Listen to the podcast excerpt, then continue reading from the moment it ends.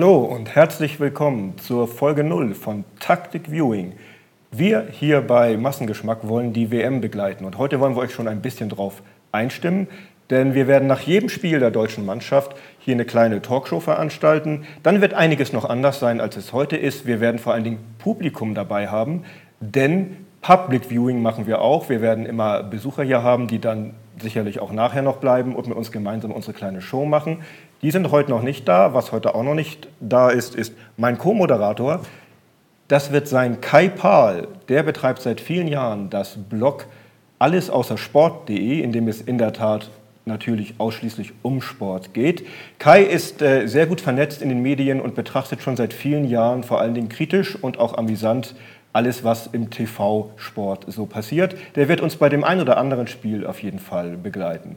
Wer aber heute tatsächlich schon dabei ist, auch wenn wir noch nicht live sind, das ist der Mann, der den Chat, der uns begleitet, denn wir streamen ja live, auch auf YouTube und Twitch, der den beobachten wird. Hallo Timo. Ja, moin Volker, freut mich hier zu sein. Ich freue mich auf eine spannende WM und spannende Talks mit dir ja. und natürlich demnächst dann mit Gast. Ja, genau. Und ich werde natürlich alles tun, um den Chat äh, gut im Blick zu behalten und spannende und kontroverse Themen herauszufiltern. Ja. Bist du großer Fan? Würdest du die WM auch so intensiv verfolgen, wenn du jetzt nicht hier bei uns das machen würdest? Also wenn ich nicht hier sitzen würde, würde ich in der Tat hier äh, mit ein paar Leuten zum Beispiel aus dem Publikum diskutieren. Ich finde das so vis-à-vis, -vis, das hat Emotion, das ist halt der Austausch von Person ja. zu Person. Das ist dann halt so mehr das, was ich bevorzuge. Du musst dann natürlich rausfiltern, ne? also was ja. an Kommentar kommt. Du entscheidest dann, was relevant und wichtig ist und was wir ähm, diskutieren wollen oder was auch weg kann. Vielleicht ist da ja auch ein bisschen dabei. Nein, also ich freue mich auf jeden Fall, diese Verantwortung tragen zu dürfen und äh, hoffe, dass ich dann quasi mit meinem äh, selektiven Blick die Diskussion bereichern kann. Genau. Und was wollen wir sonst noch in der Sendung machen? Wir analysieren natürlich auch vor allem in taktischer Hinsicht, deswegen hat unsere Sendung diesen hübschen Titel, die Spiele. Das wird am Sonntag natürlich dann Deutschland gegen Mexiko sein. Ähm, wir diskutieren die spannenden, die strittigen Momente des Spiels. Wir spielen ein bisschen Bundestrainer mit euch hier zusammen, so wie es viele Millionen andere auch tun.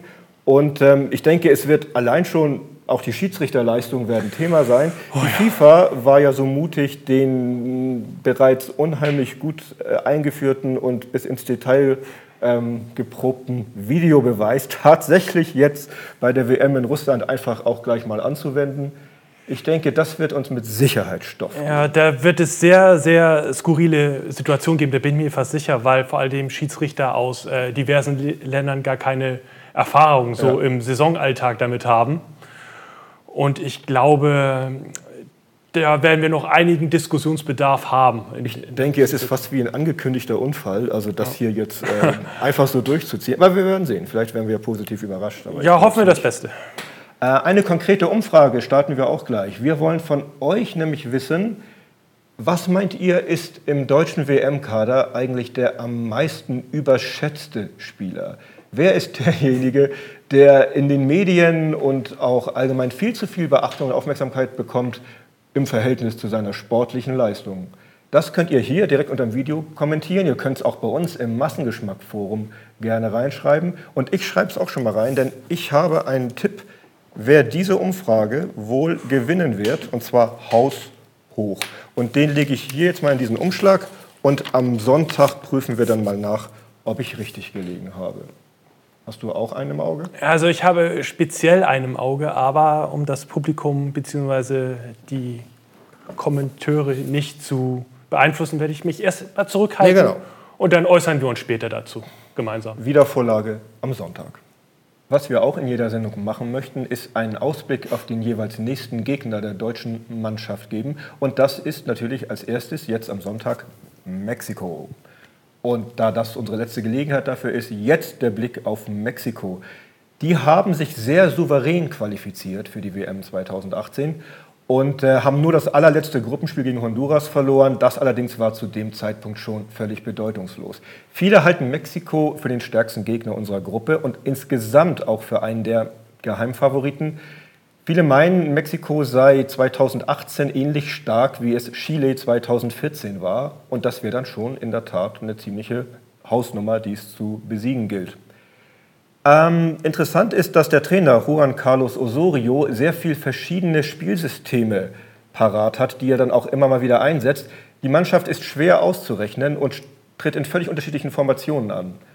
Wir schauen uns auf jeden Fall aber trotzdem mal die Spieler an, die als Stützen immer gesetzt sind, während das Personal ansonsten ziemlich oft rotiert. Da kann sich ansonsten kaum jemand wirklich sicher sein, dass er jedes Mal eingesetzt wird.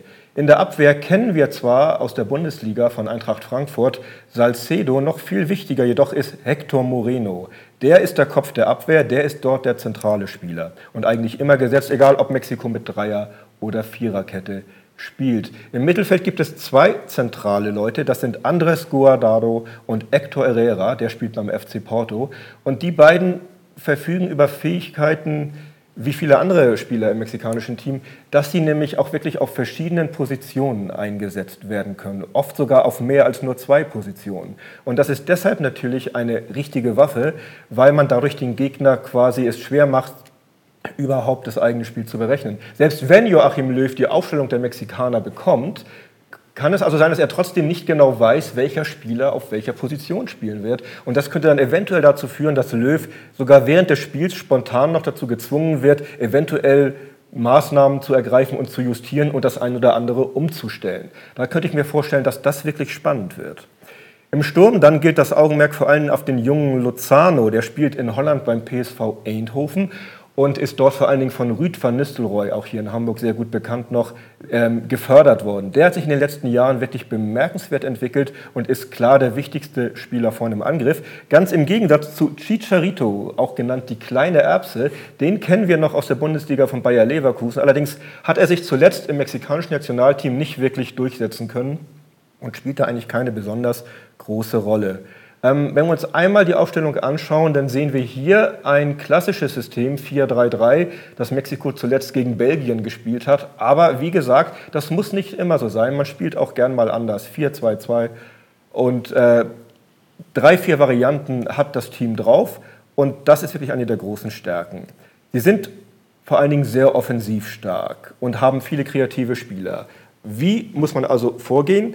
Das Geheimnis, um zum Sieg zu kommen, müsste eigentlich sein, gar, dafür zu sorgen, dass diese offensiv starken Spieler gar nicht erst sich entfalten können. Das heißt, möglichst viel Druck auf die etwas schwächeren Spieler in der Abwehr auszuüben und vor allen Dingen wirklich zu verhindern, dass Mexiko den größeren Ballbesitz hat. Sollte das nicht gelingen über 90 Minuten, dann sehe ich tatsächlich für Deutschland große Probleme äh, auf sich zukommen. Das Spiel ist auch deshalb sehr wichtig, weil es bei den beiden stärksten Mannschaften in der Gruppe vermutlich da schon um den Gruppensieg gehen wird. Und keiner in unserer Gruppe möchte Zweiter werden, denn als Zweiter trifft man dann im Achtelfinale höchstwahrscheinlich bereits auf Brasilien. Und das wollen wir uns doch alle gern noch ein bisschen aufbewahren für später, das stimmt. denke ich. Ne? Ähm, mein Tipp, ich bin skeptisch tatsächlich. Mexiko ist ein starker Gegner. Die Stimmung in der deutschen Mannschaft ist äh, nicht zuletzt auch wegen der Affäre immer noch um den Kollegen hier ein bisschen angespannt und die letzten Ergebnisse waren einfach nicht wirklich gut. Ähm, wenn das denn eine Rolle spielt, oder sagst du, Testspiele sind also, Testspiele? Ich sehe das ein bisschen optimistischer. Ja. Schlechte Testspiele haben in der deutschen Mannschaft einfach vor der WM Tradition und ähm, Löw ist auf jeden Fall taktisch in der Lage zu reagieren. Ich bin bei einem schwierigen, aber möglichen 2 zu 0 für Deutschland. Das ist dein Tipp. Das ist mein definitiver Tipp. Nein, ich bleibe skeptisch. Ähm, ich glaube, es läuft am Anfang noch nicht so richtig rund und es ist der stärkste Gegner der Gruppe. Wir mühen uns zu einem 1 zu 1 und hinterher wird man nicht allzu, allzu sehr zufrieden sein. Glaube ich. Am Sonntag wissen wir dann mehr und dann sprechen wir uns hier auch wieder direkt um 19 Uhr nach dem Spiel Deutschland-Mexiko. Und ihr habt verschiedene Möglichkeiten, uns zu sehen auf unserem eigenen Portal Massengeschmack TV, auf Twitch oder auch live auf YouTube. Bis dann.